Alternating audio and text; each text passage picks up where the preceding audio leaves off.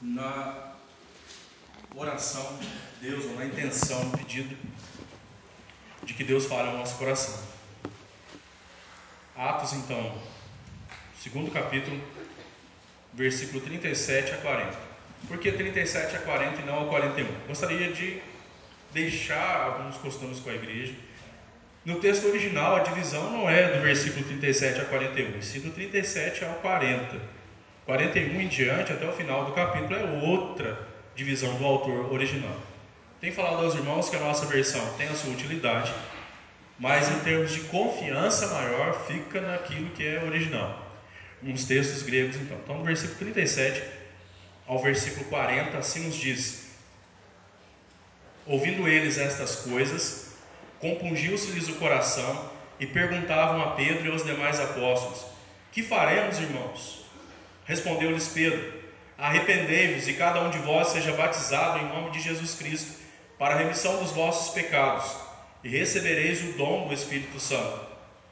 Pois para vós outros é a promessa, para vossos filhos e para todos que ainda estão longe, isto é, para quantos o Senhor nosso Deus chamar. Com muitas outras palavras deu testemunho e exortava-os, dizendo: Salvai-vos desta geração perversa. Até aqui a nossa leitura que Deus nos abençoe na meditação. O versículo que nós acabamos de ler, o versículo 37, diz que ouvindo estas coisas, ouvindo o que? Se você olhar o contexto imediatamente anterior aí, vai ver que se trata da descida do Espírito Santo que levou homens e mulheres a falar outras línguas humanas que não a deles, para alcançar pessoas de toda parte que estavam em Jerusalém.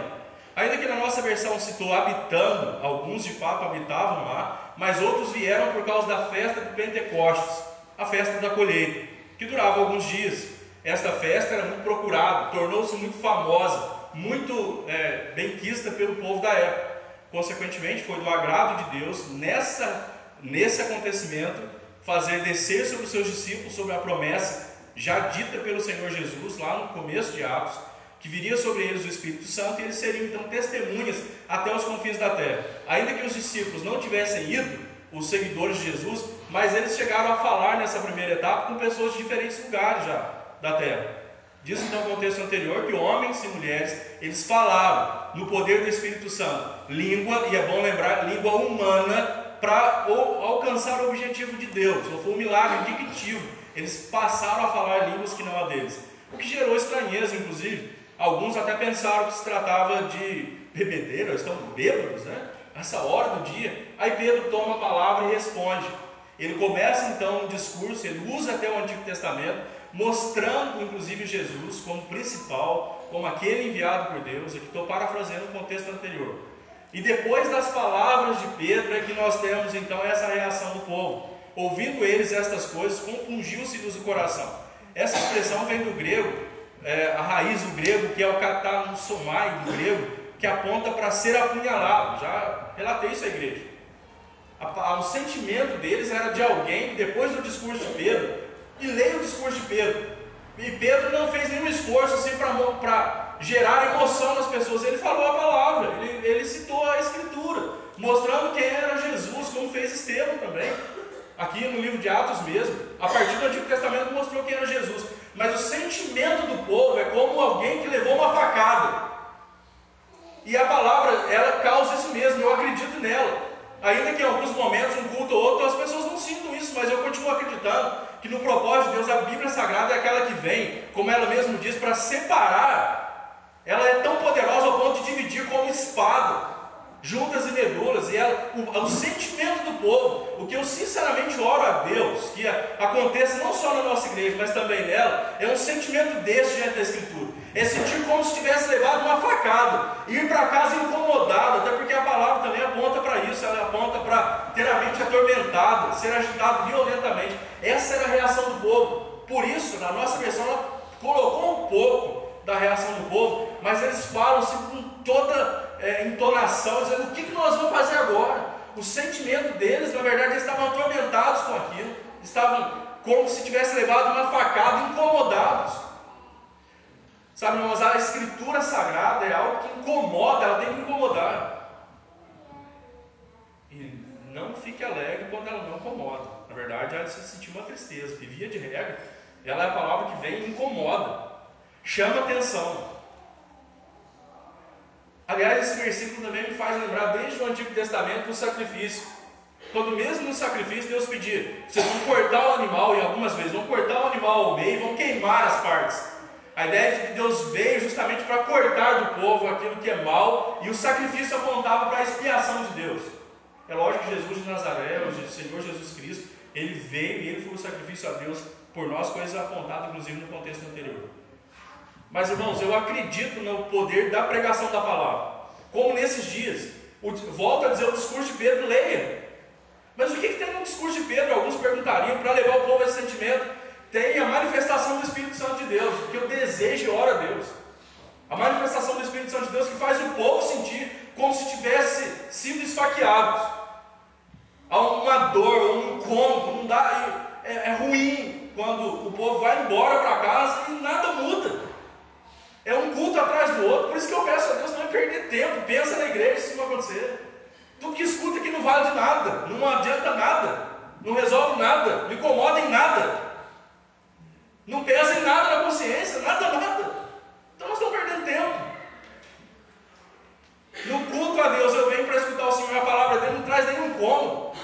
Me chama a atenção, eu quero compartilhar com os irmãos isso então, do povo sentir como se tivesse sido esfaqueado, sentir uma dor, sentir incomodado mentalmente. Eu produzi aqui uma tradução possível, né, ao pé da letra, o literal diz, é bom lembrar que eu sou aqui literal no texto bíblico, acompanho, logicamente aprendi com alguns teólogos no passado a ser literal no texto bíblico, não literalista. Há uma diferença muito grande. Uma hora dessa nós explicamos aos irmãos. Não sou literalista. Sou literal no texto bíblico, original.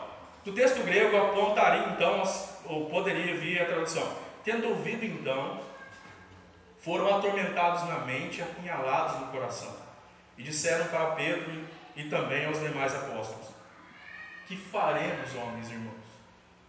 O que nós temos que fazer agora? O nosso sentimento, esse sentimento do povo aqui me faz lembrar que a igreja já ouviu várias vezes, né? o sermão, que também sofre críticas. Muita gente critica Jonathan Edwards porque ele foi alguém incisivo na pregação sobre o inferno e não pode falar de inferno com o povo, mas o sermão de Jonathan Edwards ele marcou a história. O sermão foi intitulado pregador, perdão, pecador na mão do Deus irado, nas mãos do Deus irado. As pessoas que ouviram esse sermão elas diziam que parece que estavam caindo no inferno, ficaram incomodados. Diz que as pessoas vinham diante do púlpito chorando e sentindo de fato que estavam caindo em algum lugar. Detalhe: o sermão foi pregado à luz de vela e foi lido. Ah, a, a questão de eu não sentir nenhum frio na espinha, vou na igreja, é tudo frio, vazio, porque o pregador, embora eu tenha o hábito, Deus me fez assim, os irmãos sabem, algumas horas entona a voz, leva a voz, ou pode deixá-los quase surdos, né? Outras vezes diminui, mas às vezes as pessoas falam, sabe por que, eu não, não, não sou tocado pela Escritura? Que o pregador fiel à Escritura. É porque o pregador fala muito baixo, lê, então isso me toca. Será que o defeito é do pregador ou é em mim? Posso garantir que nunca é na Escritura. O que está acontecendo? Inclusive, como é que eu venho para a igreja? A igreja sempre é o resto. Tantas vezes depois de um dia de extremo cansaço, eu quero reconhecer a profissão de cada um, a tarefa que Deus deu a cada um, as atividades, mas nem no Shabá, tantas vezes nem no domingo, que é o nosso Shabá, no sétimo dia, as pessoas vêm para a igreja bem, e, e como é que elas vão ouvir o sermão já dormindo, caindo para o lado,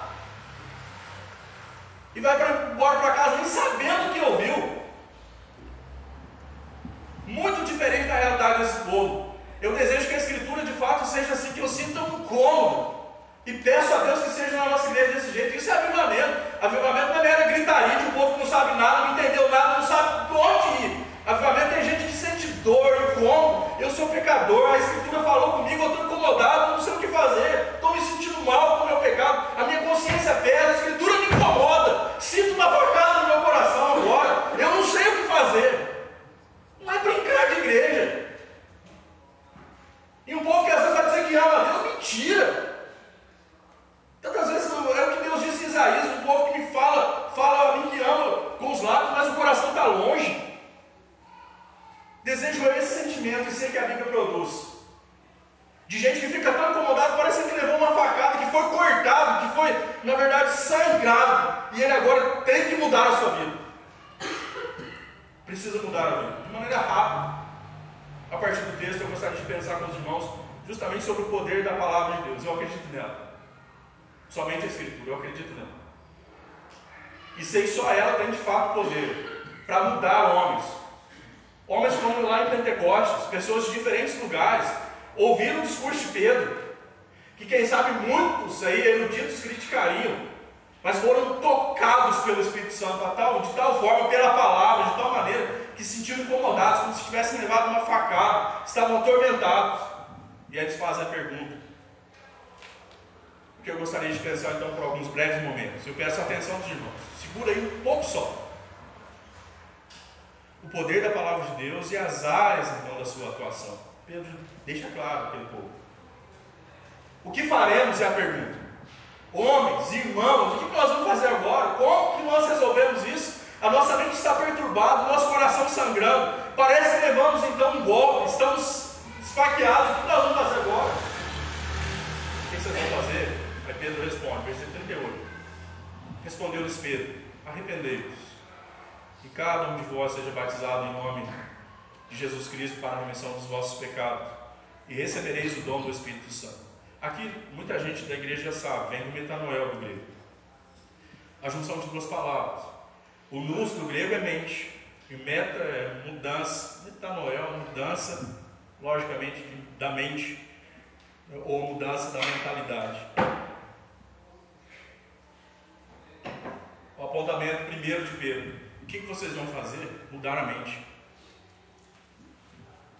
O que, que nós faremos? Vamos mudar a mente, à luz da Escritura. O relato de Atos, que é um livro histórico, vai continuar mostrando a trajetória da igreja primitiva. E muitos desse homem, desses homens permaneceram em Jerusalém, não todos, mas seguiram à frente, seguiram adiante. O que, que vocês vão fazer foi a pergunta: o que nós vamos fazer agora? A primeira coisa que Pedro diz é mudar a mente, mudar o pensamento.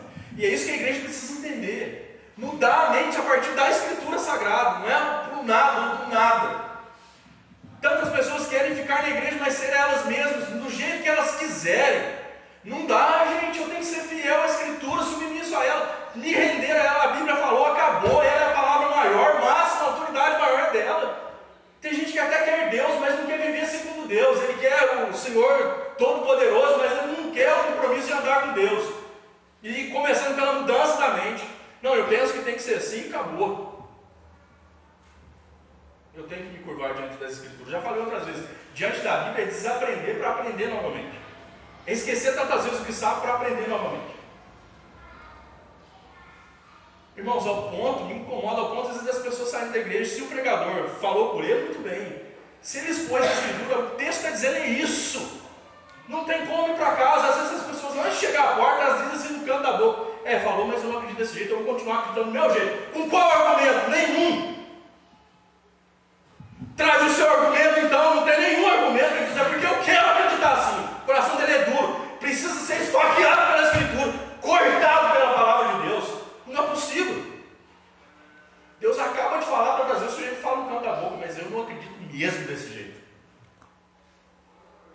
Não é possível. Precisa um corte da Escritura Sagrada da punhalada da Bíblia Sagrada.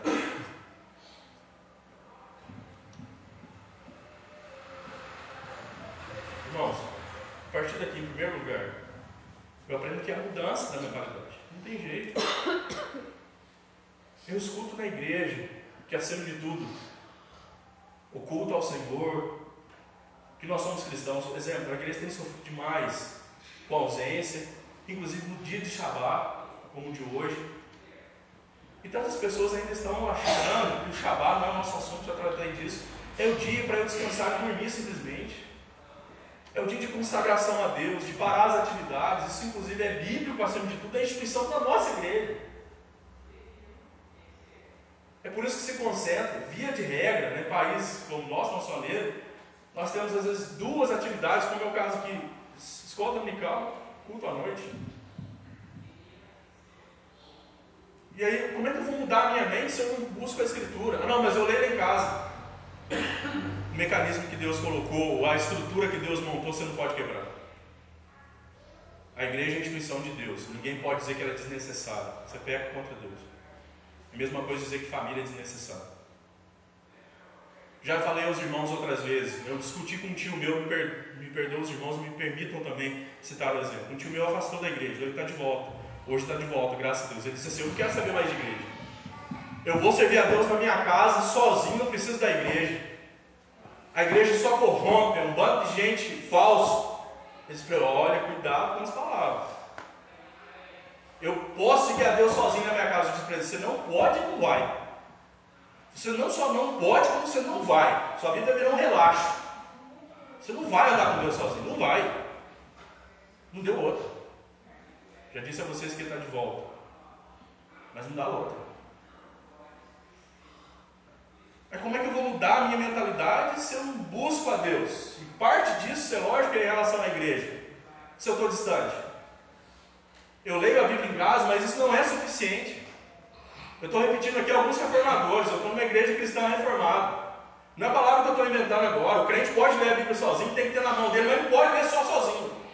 Ele tem que estar na igreja, tem que estar estudando a Escritura, precisa estar no culto a Deus, precisa estar no estudo da palavra de Deus. Senão ele não muda a mente dele.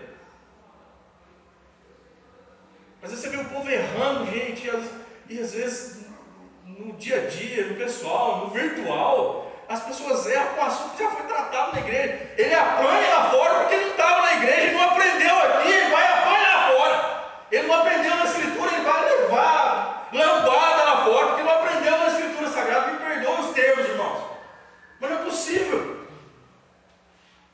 Como é que acha que é mudar a mente se não está num lugar de instrução? A sinagoga era tão procurada pelos judeus porque a sinagoga, a sinagoga era lugar de leitura. E tantas vezes leitura prolongada e corrida e o povo ia.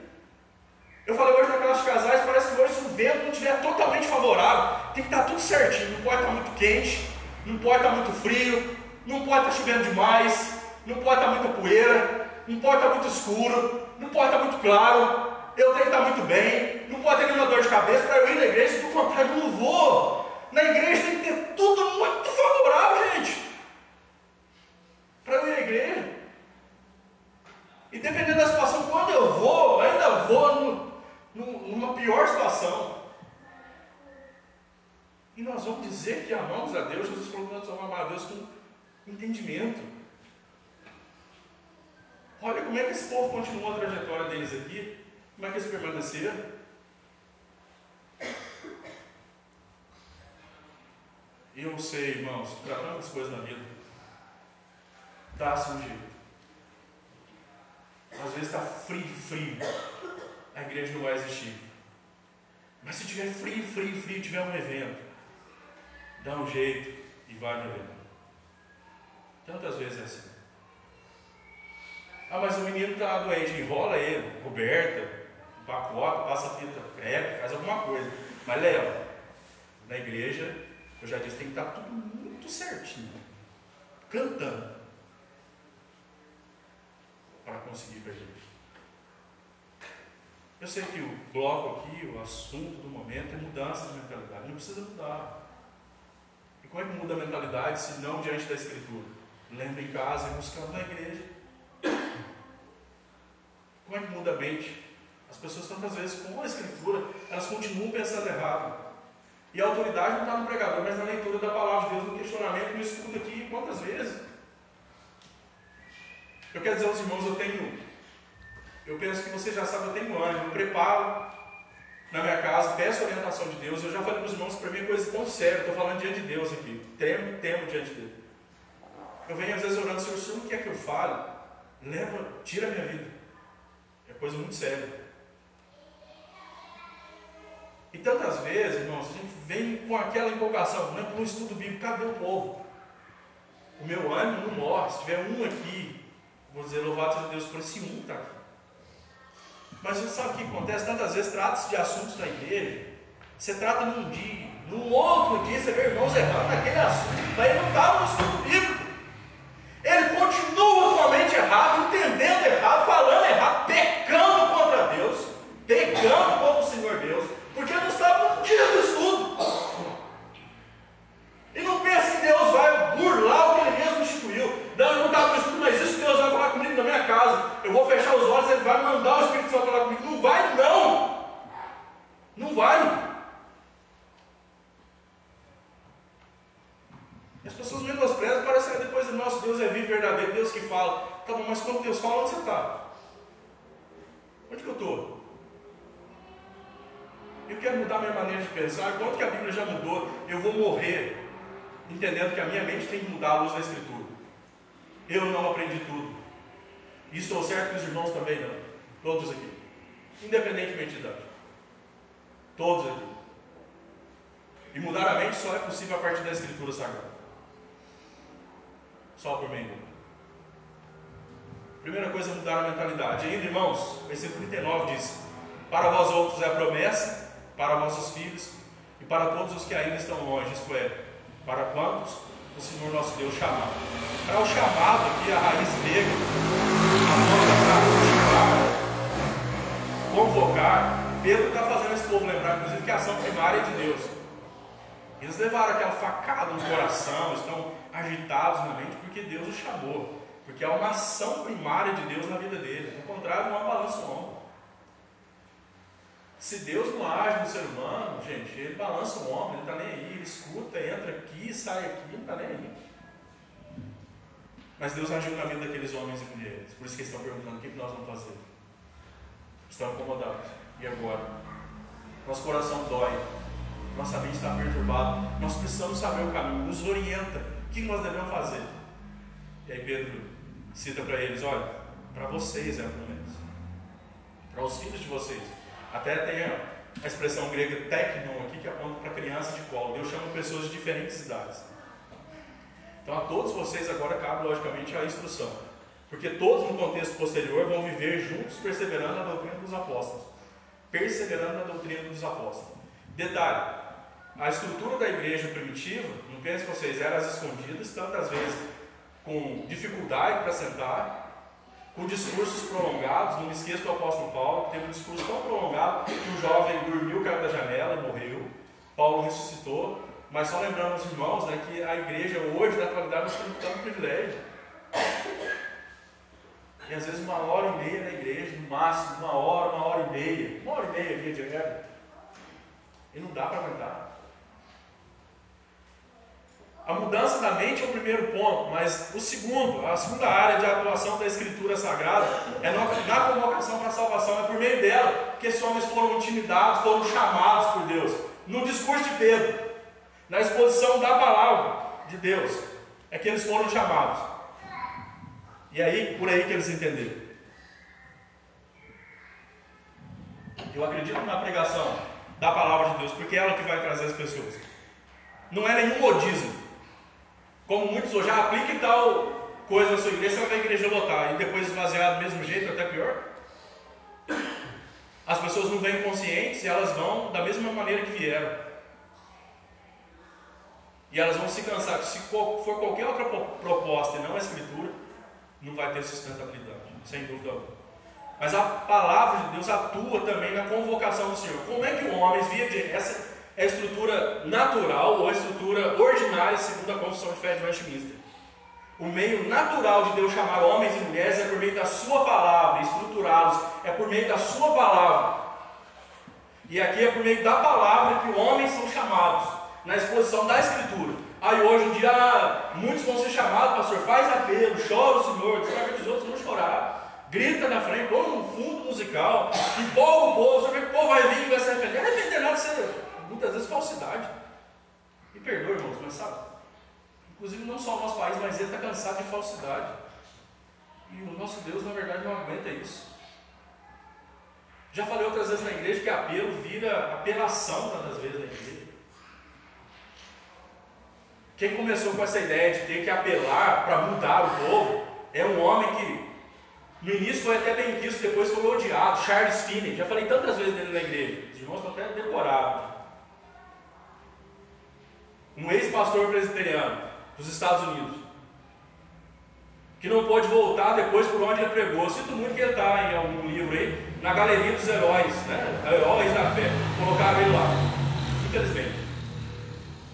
Eu não estou falando nada que eu não conheça, eu falei para a igreja que eu li, a, na verdade, um tratado teológico dele, a respeito dele também, um livro a respeito dele, é, e um livro dele, ele, ele intitulou o livro Avivamento, a ciência de um milagre. Avivamento é matemático. Se você aplicar tal tal estrutura vai dar o devido resultado. O Espírito Santo, você manobra ele. O Espírito Santo é Deus, eu não manobro ele. Ele me manobra. Eu peço a Deus que seja assim. Ele escreveu uma teologia sistemática, pelo amor de Deus, irmãos. Já no começo, até o demônio se assustaria. Mas está aí, num livro intitulado Os Heróis da Fé. Charles Finney é o nome dele. Não deveria estar lá. Ao lado de outros que foram fiéis ao Senhor. E ele diz que para produzir o devido arrependimento, a mudança na vida das pessoas, não basta só ler a Escritura. Você tem que pregar e depois o que vale mais é chamar o povo. Então, terminado o, o estudo, você tem que chamar o povo, convocar o povo. E se não vier, chora você primeiro, grita você. Fala, se você não vier, você vai para o inferno. É assim que ele incentivava. Alguns de maneira inconsciente, outros consciente. Eu falei que às vezes na igreja é uma vergonha, muitos que vão no caminho dele, né? Terminada a palavra, agora eu quero chamar a frente. Quem aceitou Jesus, aí ninguém levanta a mão. Entendeu? Algumas vezes é assim. Tá bom, você não quer aceitar Jesus, não tem ninguém que quer aceitar Jesus, vem quem tem um problema na vida. Aí a igreja acontece muito isso, um fica de olho no outro, né? Olho fechado assim. Aí o pregador, ninguém olha aberto. Aí um olha um olho para cá, ninguém foi no outro. Aí ele fala, não, então você que acha que vai ter um problema? Então você é um superficial. Aí um membro da igreja levanta, né? Fala, ah, temos um corajoso, né? Aí vem. Não vem mais ninguém começa a apelar. Né? Ó, você aqui é membro da igreja já. Eu estou repetindo aqui, irmãos. Logo que eu cheguei na igreja presbiteriana, eu ouvi um apelo nesse sentido. E não foi eu que fui à frente, não, tá? Ah, mas você agora aí, então, membro da igreja, mas que vai passar por uma necessidade, vem. Aí vem dois ou três. Ó, começar da liderança, o presbítero está mal na sua vida, o aí vem a liderança. Aí o povo abre o ar, o presbítero foi, eu vou, vai todo mundo. Não fica ninguém no banco, vai todo mundo para frente. Sabe, eu acho que isso é um sensacionalismo, parece que está brincando essa igreja, não, faz, não tem liga, não faz sentido nenhum, não, tem, não faz sentido na escritura. Crente tem que ser bom da ideia, crente tem que pensar, ele tem que se emocionar, chorar diante de Deus, chorar diante da Escritura. Quantas vezes diante da palavra de Deus eu me rendo, choro diante dela. E não vou ter vergonha disso acontecer, não. Eu peço a Deus que ela crave na verdade no meu coração. Mas eu peço a Deus a sinceridade. Aí fica essas meninices, essas práticas de criança. Nem criança às vezes age assim.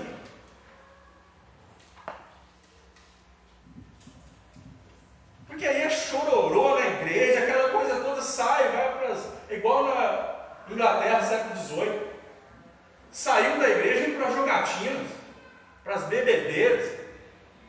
Era gente que chorava no culto,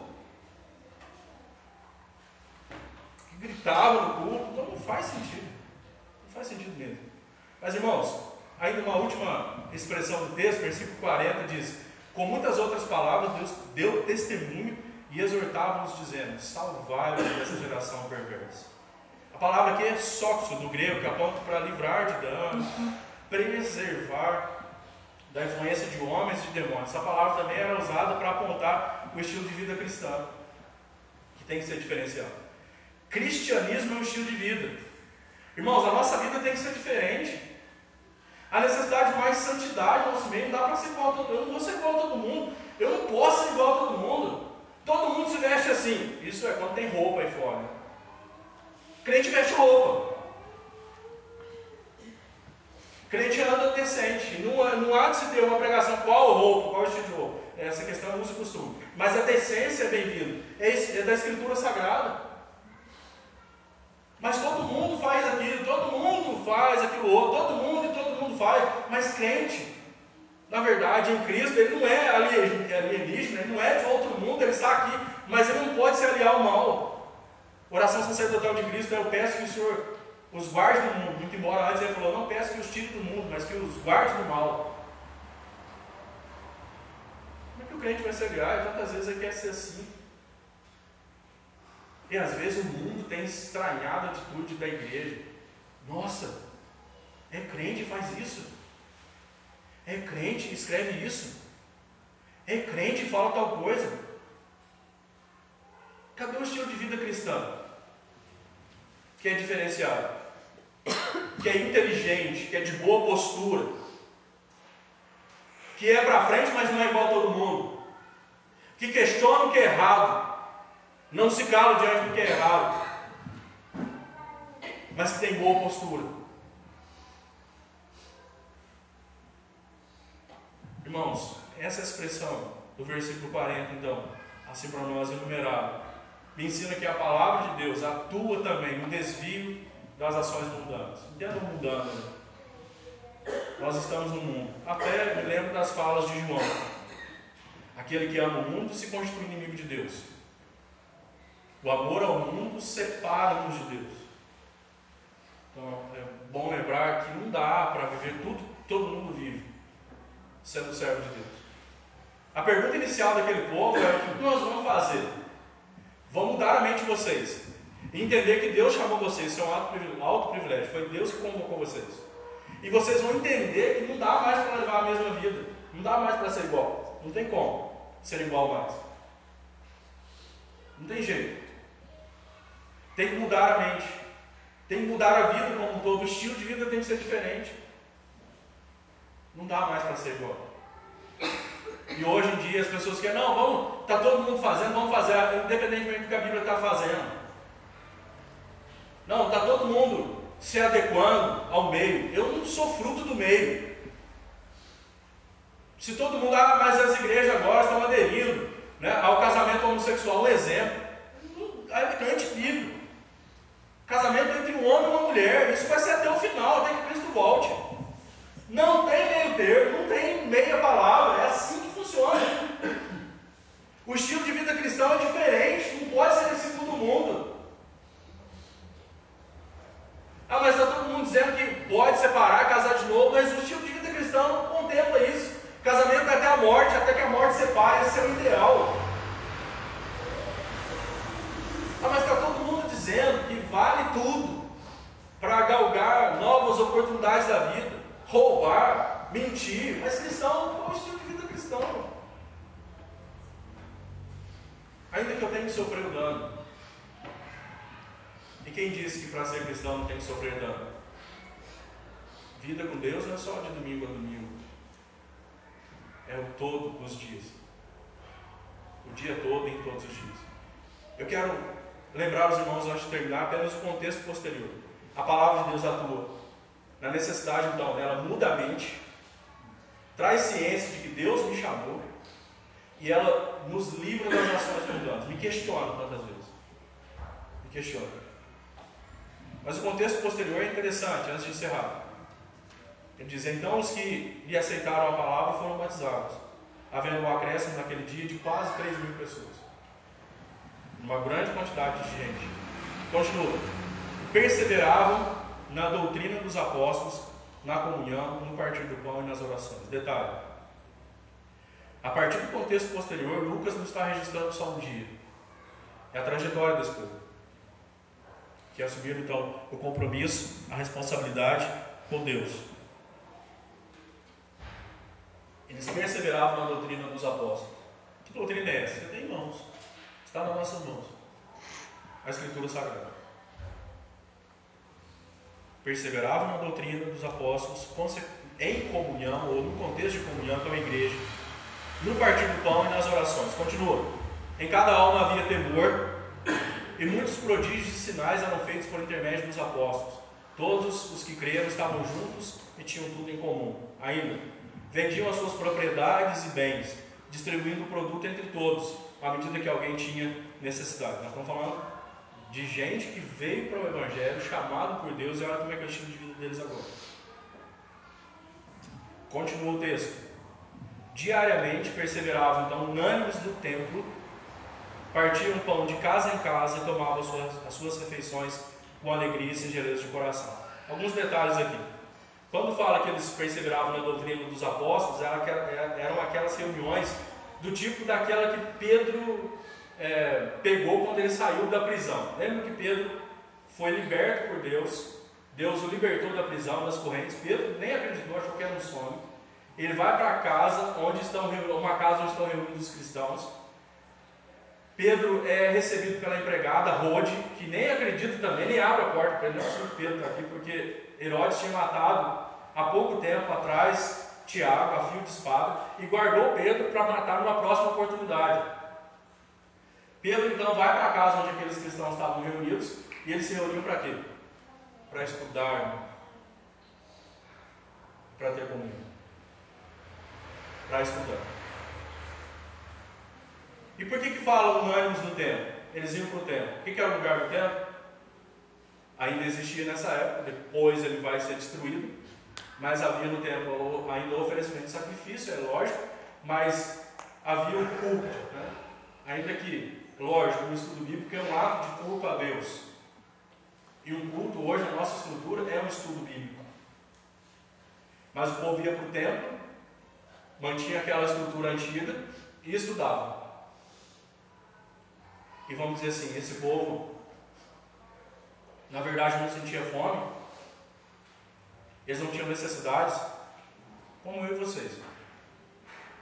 Tinham filhos, tantos viram seus filhos morrendo, inclusive, esposas, esposos, mas eles estavam perseverantes na doutrina e no tempo. Continua, para terminar. Louvando a Deus e contando com a simpatia de todo o povo, um e outro, boa amizade, facilidade em encontrar. Enquanto isso, acrescentava-lhes o Senhor dia a dia, a nossa versão está, os que iam sendo salvos, aqueles que são salvos. Deus acrescentava. Nesse nível. E aqui trata-se de um crescimento, não de um inchaço. Vamos aplicar um método que vem muita gente hoje, amanhã já não tem mais. Se não é pela Escritura, pelo chamado de Deus, e eu acredito que é pela Escritura que eles vêm e permanecem como atos aqui, no registro de Lucas. Então, irmãos, para levar embora, para tirar a poeira nessa noite, poder da palavra de Deus, ela é poderosa. Ela foi como uma facada no coração daqueles homens e mulheres. Ela os atormentou a mente deles e os levou a entender de que é preciso mudar a mente, a mentalidade, organizar os pensamentos de maneira diferente. Quando eu organizo a minha mente, passa muita coisa a ser diferente, inclusive minhas palavras, minhas atitudes. Bom, será que muita coisa precisa ser organizada e reorganizada pela Escritura?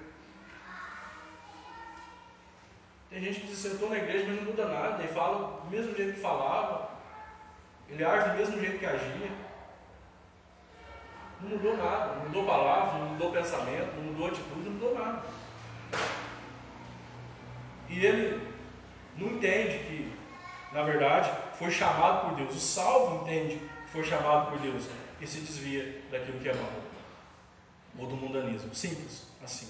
Que Deus nos abençoe e aplique a palavra dele em nossos corações. Vamos orar, irmãos. Quero convidá-los a ficar de pé. Oremos ao Senhor.